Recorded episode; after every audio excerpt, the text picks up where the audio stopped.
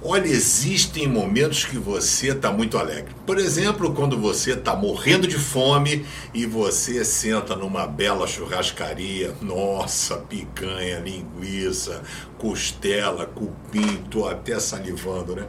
E aí você também sente uma alegria enorme quando você está passando aquele calor lascado, você está caminhando no sol causticante e de repente você entra num ambiente climatizado, aquele gelo, aquele choque térmico que te dá uma alegria, uma sensação.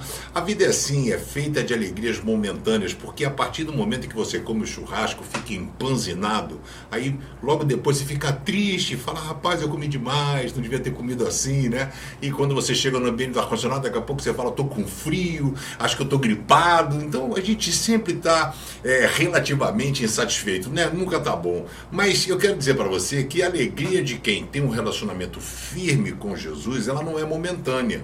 Não é essa alegria de você comer uma picanha, comer um doce, comer um brigadeiro, é, entrar num ambiente legal. Não, a alegria que ele dá, é, ela é contínua, ela é constante e ela independe de situação ou circunstância. Tem pessoas que têm tudo e são tristes, tem pessoas que não têm nada e são alegres.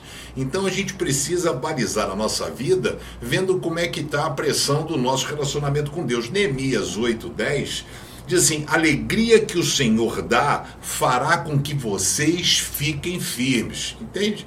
É a alegria que Deus dá, não é uma alegria que você compra, não é uma alegria de um fato, de um ato, de qualquer coisa.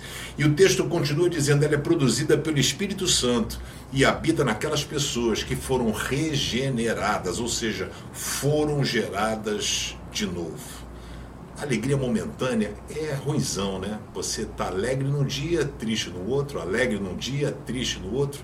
E eu quero dizer para você que alegria é uma escolha. Alegria é uma decisão. Eu escolhi ser feliz. Independentemente das lutas e circunstâncias pelas quais eu passe, eu escolhi ser feliz. Por quê? Porque eu tenho um Deus que está ao meu lado e luta comigo a minha batalha. Isso quando muitas vezes ele luta as batalhas por mim. Esse Deus está disponível para você hoje. Seja amigo de Deus e deixe ele agir na sua vida. Valeu?